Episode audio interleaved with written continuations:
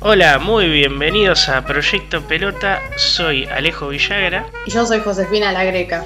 Y tomate unos minutos para escuchar este podcast donde una vez por semana hablamos de fútbol acá en Spotify. ¿Dónde nos pueden encontrar también, José?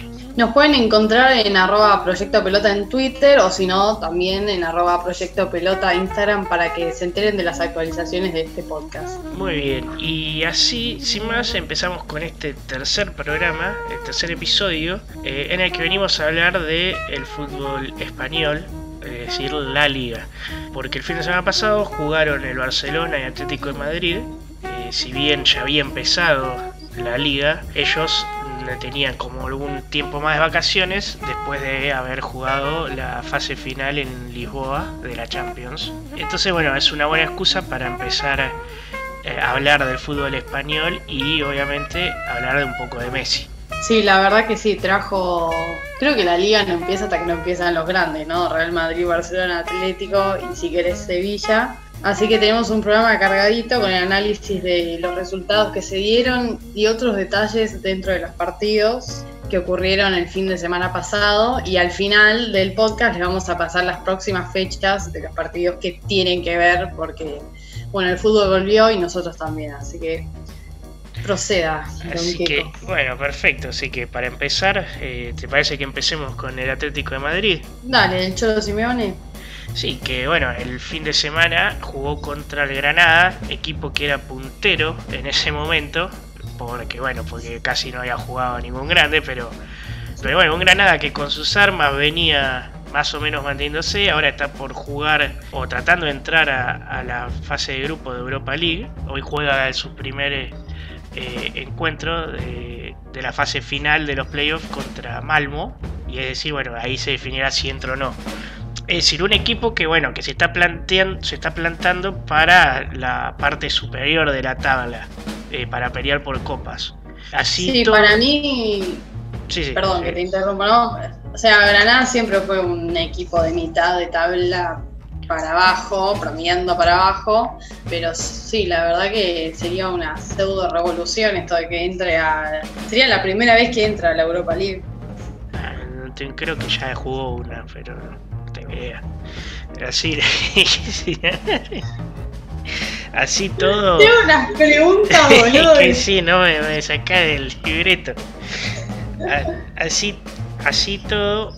Eh, bueno, hizo un, lo, el Atlético de Madrid lo goleó, le hizo un 6 a 1. Jugó un ratito Suárez, la rompió toda. Sí, la verdad que tuvo su revancha, ¿no? Después de cómo lo despidieron en Barcelona, disputó este partido y solo necesitó 15 minutos para demostrar que es un gran 9 de Europa, si querés el top 5 mejores 9 de Europa para mí, y dos goles y una asistencia en 15 minutos. Sí, ah, sí la asistencia a Marco Llorente, eh, ex Real Madrid. O sea que esa combinación, el gol de Barcelona, ex y ex Real Madrid, dándole goles al Atlético.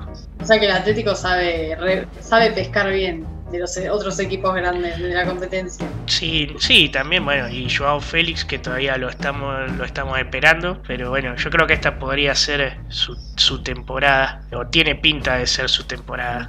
Y esperemos que sí, o sea, está bien que todos estuvieron varios meses parados por lo de la pandemia, pero hay que ver todo el tema del funcionamiento del equipo, porque un 6 a 1 contra Granada era bastante lógico, quizás no 6, pero bueno, por lo menos un 3 a 0, 4 a 0, era bastante lógico. Vos que, que viste atentamente el partido, ¿cómo lo viste al equipo del Cholo?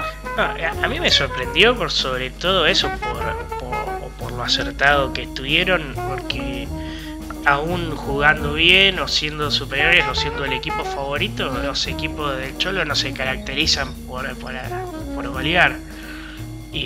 Pero sí, pero sí me pareció un equipo fortalecido, más armado que la temporada pasada, que, tuvieron una temporada floja.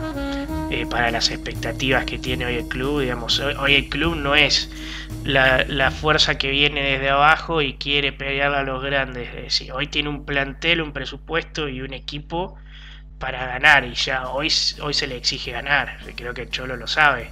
Sí, lo, que yo pienso es que por más que tengas un gran presupuesto, y equipos como el Leicester lo han demostrado por tener un bajo presupuesto, si vos tenés una idea y te aferrás a una idea o quizás tenés eh, ciertas estrategias de entender cómo disputarle los partidos a ciertos equipos y preparar eso, creo que eh, la estrategia mata billetera, me parece a mí. Pero el Cholo tiene que demostrar, como demostró al principio de su carrera en el Atlético, que es capaz de disputar a los grandes, a los de mitad de tabla, y no deja dudas cuando disputa hasta un equipo chico.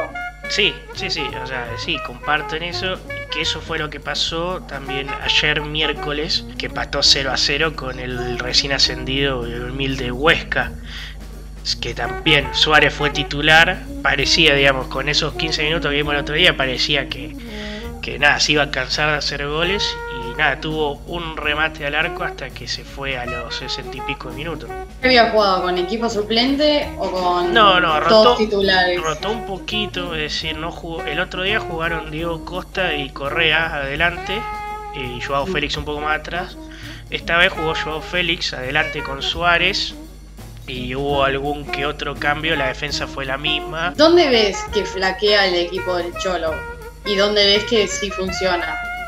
Yo creo que la defensa nunca va a estar en discusión. Se armó siempre el equipo de atrás hacia adelante. Me parece que también que tiene un medio hipercombativo, tiene buenos jugadores como Coque y demás que pueden generar, claro, y Saúl, que pueden crear y generar juego. Me parece que le está faltando un un poco más de volumen de juego. El año pasado se notó mucho la ida de Griezmann, es decir, tiene que aparecer Joao Félix esta temporada sí o sí. Por más que esté Diego Costa, eh, Suárez, el 9 que quieras traer, si ahora viene en definitiva Cavani, que parece que está al caer, les va a seguir faltando un poco de volumen de juego, es decir, van a quedar siempre muy aislados los delanteros. Sí, se va, se va Diego Costa y entra Cavani, Cavani que es también para mí de los mejores delanteros. Además si juega con su compañero de selección Suárez, creo que había bastante química entre los dos. Pero sí concuerdo que tiene que ver, tiene que haber una idea en cuanto cómo se pueden abastecer de goles los delanteros o si tiene que cambiar de planteo táctico, no sé, ponerlos juntos a Cavani y a Suárez y atrás a Joao Félix. O sea, tiene que rearmar un poco, ¿no? A ver qué pasa, ir probando. Y estos partidos no son para perder puntos, porque en la liga si vos perdés puntos, después es muy difícil remontarlos y se arrepienten y se lo lamentan, pero sí probar un plan B en cuanto a la delantera. Sí, sí, estoy, totalmente de acuerdo. Y insisto en que tiene que ser la temporada eh, que despegue Joao Félix. Sí, 120 millones de euros costó el niño maravilla del Benfica. Sí, sí, básicamente lo pagó el traspaso de Griezmann igual, así que ese punto no hay problema. El problema lo tiene Barcelona, que compra a Griezmann por, por esa plata, por 120 millones, y no, y no lo hace rendir. No lo hace rendir y regala al único 9 de verdad que tienen, que puede jugar adentro del área. Sí, que consiguió en seis temporadas ciento casi 190 goles y un montón de asistencias. O sea, no es que solo se concentra en los goles, sino también hizo jugar al equipo y asistió al equipo. O sea, es muy buen 9 Suárez. La verdad, Barcelona en cuanto a negocio de jugadores erra más que, que lo que acierta, me parece. Sí, yo, yo le tengo mucha fe eh, a Suárez en el Atlético de Madrid. Bueno, lo demostró en 20 minutos, pero me parece que está hecho a la medida para un equipo del Cholo Simeone. Si vos me decís un 9 que caje en un equipo de Cholo Simeone, no creo que no hay mejor en, Europa que, que, Lucho Suárez. Y también me gustaría mucho verlo con Cavani. Estaría buenísimo, sí. Eh, o sea, Diego Costa se, va, se iría al PSG, sería una especie de trueque. Y Cavani viene para el Atlético. Sí. Eh, es decir, bueno. Es un buen negocio, la verdad que sí. Bueno, Atlético, eh, en definitiva, ya empezó de mayor a menor esta semana. Necesita encontrar el ritmo. Eh, bueno, hay mucho tiempo porque ya arranca la Champions. El 20 de octubre arranca. Nada, vimos ayer mientras hacíamos brainstorming para este podcast que al Barcelona, por ejemplo, le puede tocar un bombo bastante. Un bombo me salió. sí, o no, es un. No, ¿Cómo se llama? El, grupo. Le puede tocar un grupo bastante complicado, entre ellos Bayern Múnich. Se repetiría el 8-2 no lo sé, pero este fin de semana Barcelona jugó contra el Villarreal y mostró algunos, mostró un Messi recuperado entre comillas por la pérdida de su amigo Luis Suárez. Sí, también bastante enojado. Así lo queremos. yo sin duda, me encanta, me encanta ese fuego interior que tiene, pero pero indudablemente sí, o sea, no, no está contento de decir, y claramente se quedó a regañadientes, Sí, mala estrategia de él, de sus abogados. Eh, si se quería ir, se podía ir, me parece, a pesar de cualquier, no sé, cualquier comentario que viniese de Bartomeu. Viste que finalmente lo despidieron al, al abogado de es el que sugirió el burofax. El abogado de Messi, sí. Sí, el que sugirió la jugada del burofax. ¿Quién era, sabes? No, no sé el nombre. ¿Qué sé yo? Un catalán, por ahí. No, es que con lo del Burofax parecía. Bueno, ya lo hablamos en el otro podcast, lo pueden escuchar, es el, primero de todos, pero parecía que se iba en serio, ¿no? O sea, no había, no había vuelta atrás. Y igual este fin de semana con. O sea, se vistió de asistidor como lo estuvo haciendo, como lo viene haciendo varias temporadas está de falso 9, ¿no? Sí. sí. Como, como más de creador de juego que le sienta bastante bien y no tanto el 9 de área que llega para rematar y finalizar la jugada. Pero vimos a un Villarreal de una Emery que la verdad, como vos me dijiste, el segundo tiempo sobró. Un 4 a 0 en los primeros 45 minutos, era un afano. Sí, sí. Y fue muy fácil todo el partido. Fue La verdad que cualquiera que lo hubiese visto dice, pero este no es el Villarreal, este no sé, es el Deportivo Huesca, literalmente. sí, bueno, ahora hablando un poco de, este nuevo equipo de, de Koeman, de Kuman, vimos a un Ansu Fati potenciado ahí por la posición, por el extremo, por el momento que está viviendo. Eh, fue creo que fue la figura del partido, bueno, de ese primer tiempo, porque el segundo Golazo metió, ¿eh? Sí. Y, pero también creo que está potenciado por tenerlo ahí bien en la esquinita y que por detrás jueguen Coutinho y Messi. Eh, Coutinho también tuvo un gran partido y a Kuman hay que darle la derecha en volverlo a reubicar un poco más atrás y más y más centralizado, no que juegue como extremo. Sino que haga pareja con Messi, como un doble doble enganche, una cosa así. Sí, sí, era una, era una posición extraña porque, bueno, o sea, si, si tendrás que ver un dibujo, aparece indudablemente tirado a un, hacia el extremo izquierdo. Eh, pero claramente no, no, jugó ahí y se sirvió porque aparte bueno ese, lugar lo ocupaba Ansu Fati. Es que Coutinho no para mí es más creador de juego, no sea más asistidor, más que goleador. Era lo que era Iniesta, que, siempre fue muy de crear juego, de despistar, de, abrir el juego, de encontrar los espacios. Como que eso lo necesitas un cerebro. Y si congenia con Messi como lo hizo en este partido, creo que, que vamos a ver un Barcelona no distinto, pero como con aire fresco, ¿viste? Porque venía bastante desgastado. Sí, lo que, lo que también creo que falta es eh, una referencia de área, porque está claro que por ahora para Kuman Griezmann va a ser el 9, pero no pisó el área en todo el partido, se, se tiraba a la derecha, jugaba por afuera, entonces desde ese lado un poco raro. Yo probaría Dembélé, te digo, un Dembélé de 9 a ver qué pasa. Porque siempre lo quieren poner de extremo. En, la selección, en la selección francesa ya ha jugado de 9. En el mundial eh, muchas veces mm. jugó de 9 también.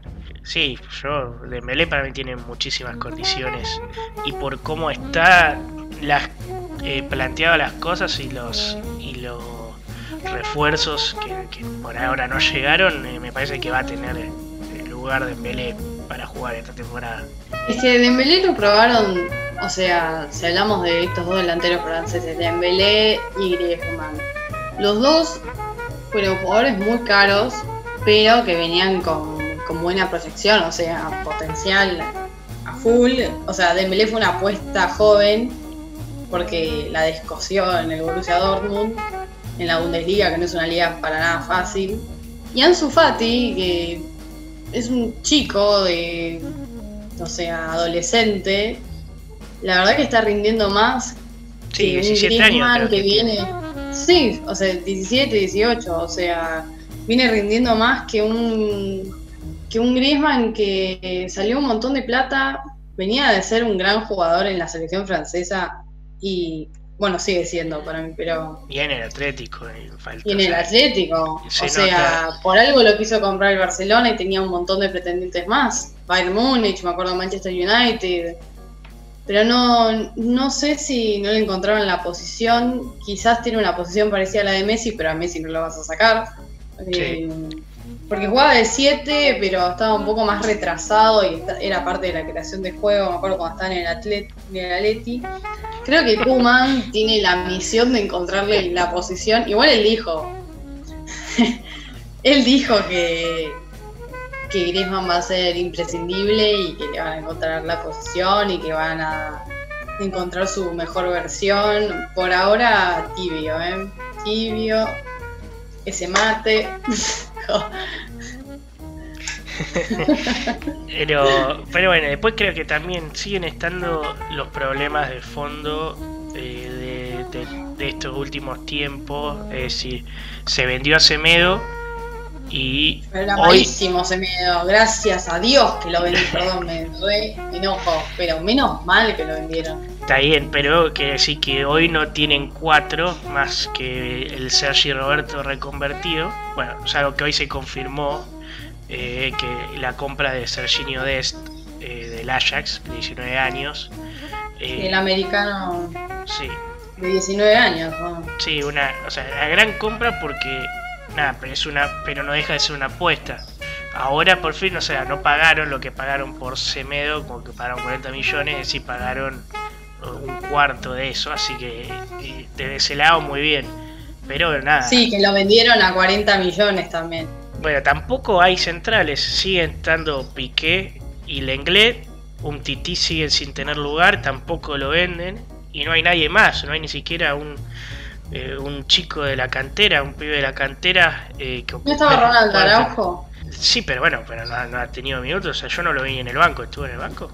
No, sí me acuerdo de haber leído que eh, estaba en el banco un argentino, ex Boca, eh, pero bueno, son rumores, apuestas. Eh, el Barcelona está quebrado por mala administración, malos negocios, malas apuestas, malas compras de jugadores, básicamente, de parte de la directiva y por sondear muy mal el mercado también.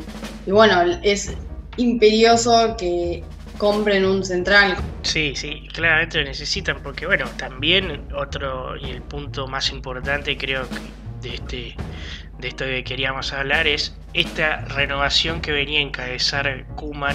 Parece que nada más finalmente fue expulsar a los sudamericanos. Eh, los problemas que tuvo Messi, se fue Suárez, se fue Vidal regalados Busquets, Piqué, Jordi Alba siguen, siguen y siguen siendo titulares y no le buscaron reemplazo. No, o sea, de Piqué ya está por los treinta y pico, Busquets también. Igual Busquets para mí es un relojito que cuando lo tenés en su mejor versión es muy difícil sacarlo. Para mí el único... Por algo lo pone al lado de Young. Para mí el único... Sí, para mí el único que, que tiene que seguir eh, jugando es Jordi Alba, que ahí mismo contra Valencia también lo hemos visto ir bien hasta la raya del fondo, buscar el córner, o sea, eso no lo ha cambiado. Sí necesitan un recambio porque no les queda mucho a ninguno de los tres. No, o sea, Jordi Alba siempre rindió y es un muy buen socio de Messi, entiende y tira muy buenos centros, centros centro atrás, centro raso, si por arriba, eh, como que es un lateral muy completo que encima vuelve y tiene una velocidad impresionante para su edad y mantiene el físico. Y Busquets, bueno, también tiene sus momentos donde se apaga, son muy emocionales, me parece, los jugadores de Barcelona, como que dependen mucho de la parte anímica, porque, bueno, eso se mostró, se evidenció en la temporada. Eh, por suerte, en este partido del Villarreal vimos al Messi encendido y enojado con ganas de, gol y de unir, a toda la plantilla. Dijo, bueno, no me voy, pero quizás esta última temporada que sea la mejor. Me despido de la mejor manera, ¿no? Pero bueno, así para no, bueno, para que no se alargue, y como la otra vez, eso podemos ir pasando al, siguiente equipo, al Real Madrid. ¿Qué, me decís del Real Madrid? Los merengues tienen un jugador número 12, te diría. Eh, sería el VAR, porque siempre, siempre, últimamente y hace un par de años desde que se implementó el VAR, tienen esa ayudita. No es un tema de preferencia de equipo, o sea, se nota. Por eso le dicen el Real Madrid ahora. Y ganó 3 a 2 contra el Betis, que el Betis tiene muy buen pie, o sea, los jugadores tienen muy, buen pie y lo supo mantener. Vos lo has visto, ese partido, la verdad que los, los verde y blancos juegan bastante bien. Eh, sí, por momentos. Por momentos fueron mejores. Eh, estuvieron ganando el partido 2 a 1, después de ir perdiendo 1 a 0. Eh, estuvieron jugando muy bien. Empata el Real Madrid y después vienen las dos acciones de VAR que eh, yo creo, digamos, eh, son muy finas, son acciones para revisar en el bar. Para mí la expulsión está bien y después el penal es un poco más, eh, más dudoso. Yo creo que no es penal porque viene el defensor Bartra forcejeando y cuando remata, miedo que, te, que se cae y le roza en el codo. Sí, creo que se puede cobrar. la nueva regla, digamos, dice que lo cobres. Lo que es muy llamativo sí es que desde, desde los últimos 4 o 5 partidos de, la temporada pasada, ahora le sumamos este, o sea, es decir, hubo jugadas decisivas en el bar y penales cobrados al Real Madrid sobre el final en los últimos 6 partidos de este año. Sí, la temporada pasada de, del Real Madrid no fue buena tampoco, al igual que la del Atlético, o sea, Zidane no le encuentra la vuelta, no es ese Real Madrid con un funcionamiento súper dinámico. Y, sí, la ayuda del jugador número 12, lo, lo digo sin dudarlo, es el VAR. La temporada pasada lo ayudaron constantemente. Y bueno, lo bueno para el Real Madrid, quizás ya lo sabían seguramente, bueno, sustituyó Sergio Ramos en los penales a Cristiano Ronaldo, o Cristiano Penaldo, como le decían cuando se tiraba en el área y los árbitros compraban. Eh, Sergio Ramos la picó y convirtió de penal. Está hecho un especialista, te digo. Sí, lleva 24 penales consecutivos convertidos. Y 10 a Sí, sí. Es como Ortigosa. Sí, el último penal que erró fue hace dos años, en el 2018. No, la verdad que es muy difícil patear un penal. Perfeccionó su técnica. Es muy buen pateador de penales. Pero no deja de, sorprenderme lo del VAR y estuvimos buscando con Keiko cuál era la razón o una de las posibles razones y encontramos en un artículo de Clarín que habla de que la excusa que ponen mayoritariamente los árbitros es que las reglas del VAR vienen en inglés y a ellos les cuesta traducir, entonces por ende no saben qué pitar, no saben qué cobrar, básicamente. Sí, esto fue, eh, digamos, en una polémica de en, en julio o en junio. Eh, en julio. Sí, junio, julio, sí. Sí, en julio, en un partido contra el Athletic Bilbao, en el que cobran un penal a Marcelo, sobre Marcelo, sobre un pisotón en el área, y la misma jugada, y la inversa, después Sergio Ramos le hace un penal a, García eh, hasta un poquito más, o sea, hasta un poquito más fuerte, casi que, podría haber quebrado por la imagen. Y ese no se sí, cobra. Las fotos son muy es, claras. es exactamente el mismo penal y en un lado se cobró, en el otro no. Eh, como es, digamos, por esta situación, el árbitro le preguntan sobre, sobre esto y responde que el árbitro era eh, José María González, me parece. Sí, González González. Sí, y le preguntan sobre esto y eh, bueno, dice es, esa eh, razón que le diste vos, que, acabas de leer, eh, por lo que parece una excusa bastante mala, te diría, que no puedan o que, o que sea muy libre el entendimiento de la traducción de un reglamento en inglés.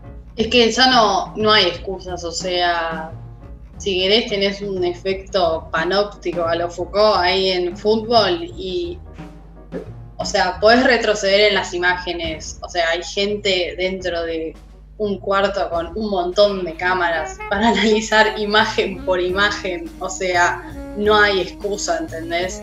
Pero bueno, y hablando un poco, sí, un poco más allá de, fútbol, como dijiste antes, eh, que le está faltando fútbol al Real Madrid. Mm. Tienen un equipazo. No, no incorporaron, pero no vendieron tampoco. Y y que eso es bastante importante. Y bueno, y también siguen sin tener a Hazard, que con toda la plata que le salió eh, todavía no puede jugar porque siempre tiene una nueva lesión. Había un dato muy, eh, muy bueno que eh, de Mr. Chip que leí ayer, que decía que en 7 temporadas en el Chelsea se perdió nada más que 20 partidos por lesión Hazard y bueno, y ya en esta temporada y un poquito más en el Real Madrid se perdió la misma cantidad de partidos o, un poco más. Creo que 24. Sí, bueno, se volvió a lesionar. Se volvió a lesionar. O sea, no sé si es como le pasaba a Dembélé, que es un tema de presión y, que te pesa la camiseta, entonces por estrés te lesionás, pero... Ni no creo. Yo creo que es un jugador que, que está, digamos, jugó hace un año, hace dos años, una semifinal de mundial, ha ganado títulos, ha ganado Europa League, ha ganado ligas Premier League, es un jugador mucho más maduro y más, grande, no, no creo que sea presión lo que le pasa. Sí, no, me parece que, que ya no es excusa de, uh, soy nuevo en España y no sé, en el Real Madrid y la gente espera grandes cosas de mí. Eh, pero bueno, para no ir dilatando más esto, que ya se nos va de las manos, podemos pasar al último equipo que le queríamos dar un apartadito, por ahí no vamos a hablar como del resto, pero sin duda sí se ganó un lugar eh, que es el Sevilla. El Sevilla de Lopetegui, sí, viene funcionando muy bien. Sí, yo te diría el Sevilla de Monchi desde que está Monchi en la dirección deportiva, es un equipo que no baja de puesto de Europa League. Sí, compra bien también. Por ejemplo, Lucas Ocampos le está resultando, o sea, está resultando un delantero mediocampista muy bueno. Sí, de hecho en realidad el único que tiene más de una temporada, es decir, el único que empezó la temporada pasada y la terminó, que hoy sigue en el plantel, es Jesús Navas el otro eran dos, el otro era Vanega, que ya se fue. Reconstruyeron el 11 inicial en una sola temporada, en la temporada que ganan la Europa League, es decir, ahora hace unos meses, hace un mes. No, además con, con muy buenos resultados. También recuperaron a Rakitic, que el Barcelona también lo, lo regaló. Lo vendió. Lo regaló, ¿no? Sí, lo vendió abajo. Sí, sí, sí, 20 millones, menos de 30 millones. millones Lo regaló y bueno, ahora usa la 10. Obvio que hizo clic al toque porque siempre fue su casa. Pero, ¿qué es lo que viste vos en este partido contra el Cádiz? Sí, en realidad, bueno, dos cosas. Primero que la semana anterior eh, jugaron la Supercopa de Europa contra el Bayern Múnich, que hicieron un gran partido. Lo gana el Bayern 2 a 1, el Bayern todopoderoso, pero lo pusieron de más de un aprieto, sí. Sí, lo tenían contra un arco, te digo. Y lo empezaron ganando. Sí, eh, bueno, entonces un poco a raíz de esto, el fin de semana, juegan con algunos suplentes. Que bueno, eso es algo que le pasa al Sevilla. Juega doble competencia, hoy creo que es el cuarto mejor equipo de, España. Posiblemente, es decir, de los que juegan Europa League está claro que la domina y y está claro que es el mejor equipo. Entonces, como que de toda esta parte de Europa, como dice Javier Saúl de la Nación, de los equipos de clase media de Europa es el mejor. pero no puede dar el salto a ese elite, no solo por presupuesto, o sea, bueno, primero por presupuesto, y después porque no, bueno, eh, no tienen eh, la una profundidad en la plantilla suficiente. Es decir, por esto, o sea, lo que quiero llegar es esto, que en la victoria 3 a 1 contra el Cádiz, o sea, un equipo muy, muy humilde, también recién ascendido, y el primer tiempo lo perdieron, iban perdiendo 1 a 0. Y lo que había pasado es esto, que rotaron un poco el equipo. Jugó eh, de los importantes, bueno, la defensa y Ocampos. El resto de los titulares descansó. Bueno, y Rakitic, Rakitic también. Ahora, en el segundo tiempo entran Munir y De Jong y, fueron, o sea, fueron claves. Después sale Ocampos, también entra el huevo Acuña, también reciente incorporación, otro argentino. y tuvo, sí, tuvo, y tuvo una gran actuación. Y, y, bueno, y ahí, y ahí ya se ve el Sevilla que estamos acostumbrados y que lo pasan por arriba. El segundo tiempo lo pasan por arriba y le meten tres goles. Era la diferencia que todos esperaban. Sí, tiene que tener, tiene que armar ese, bueno, esos jugadores suplentes, pero que sean suplentes de garantías. creo que Sevilla es un equipo todavía para armar, si bien el 11 inicial es bastante sólido. O sea, perder 2 a 1 contra Bayern Múnich no es para nada un mal resultado. Yo creo que se merecían ganar, el Sevilla se merecía ganar, pero bueno, el fútbol es así, cuando no metes los goles en el arco del rival te los meten a vos y me acuerdo que en el segundo tiempo habían tenido dos clarísimas, clarísimas y bueno, no, no pudo ser. Sí, y para bueno, y para cerrar con el Sevilla, retomando lo que habíamos hablado de la Europa League, quiero remarcar esto. Jugó seis finales y ganó las seis en 2006, 2007, 2014, 2015, 2016 y 2020. Es el que más ganó la Europa League, la antes llamada Copa UEFA. Se cuentan los mismos títulos y está por delante de Juventus, Atlético de Madrid e Inter, que todos tienen tres títulos, es decir, los doblan títulos. Eh, claramente es, eh, esta copa es, está hecha medida para ellos. Lo interesante sería verlos disputar la Champions. Porque ya es como que ganar seis veces la. No es que es un. Obvio, no están los principales equipos, pero bueno, eh, es momento, me parece, que consigan acceder a, a la Champions League. Sí, para pelear, porque acceder, acceden, siempre llegan, o sea, suelen salir cuartos y entrar a fase de grupos, pero después no pueden pasar a, no pueden mantenerlo. Ese es, es el paso de, que les está faltando y el que están buscando dar, claramente.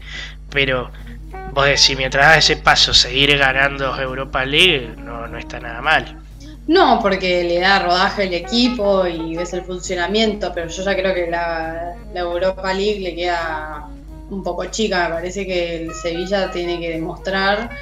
Y con un técnico como el Lopetegui, que fue seleccionador de España, y también fue DT del Real Madrid, creo que puede pulir a este equipo de Sevilla. Eh, lo que sí le falta es, como vos decís, un poco más de billetera para comprar refuerzos de lujo y no sé, y darle otro rodaje, otra dinámica al equipo también.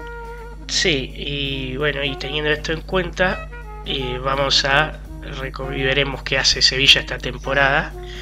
Y así que podemos pasar a los partidos de este fin de semana que hay para ver. El sábado juega el Atlético de Madrid a las 11 de la mañana contra el Villarreal. Esperemos que muestre algo un poco más interesante que lo que mostró contra Barcelona el fin de semana pasado. Sí, por favor. Y después Valencia Betis a las 16, también el sábado, que eh, es interesante porque bueno, son dos equipos que están peleando o, van a pelear para entrar eh, en la pelea por el, por el puesto restante de Champions. Es un partido interesante para ver y dos equipos que, juegan bastante bien.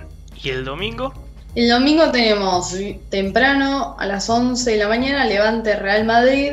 Bueno, Levante también le puede hacer partido al Real Madrid. El Levante es como lo conocen en España, el mata gigantes. Después a, a, contra Cádiz no seguramente lo pierden, pero a los equipos grandes siempre les gana. Siempre les gana, es verdad. Así que partido también muy interesante a la mañana. Y el, y el último que tenemos para ofrecerles es a las 16 horas Barcelona-Sevilla, que ese sí promete ser un muy buen partido. El partido de la fecha, sin dudas. Sí, sin duda, la verdad que sí. O sea, ese es para marcarlo y, no olvidarse. Encima, el domingo, después del asadito, que te, te tiraba un rato en, en el sillón y ves Barcelona-Sevilla. Sí, hasta acá llegamos con el episodio número 3 de este podcast Proyecto Pelota. Los saludo a todos, cuídense, lávense las manos, usen barbijo y te saludo hasta el próximo episodio, Kiko. Y chao José y chao a todos, hasta la semana que viene.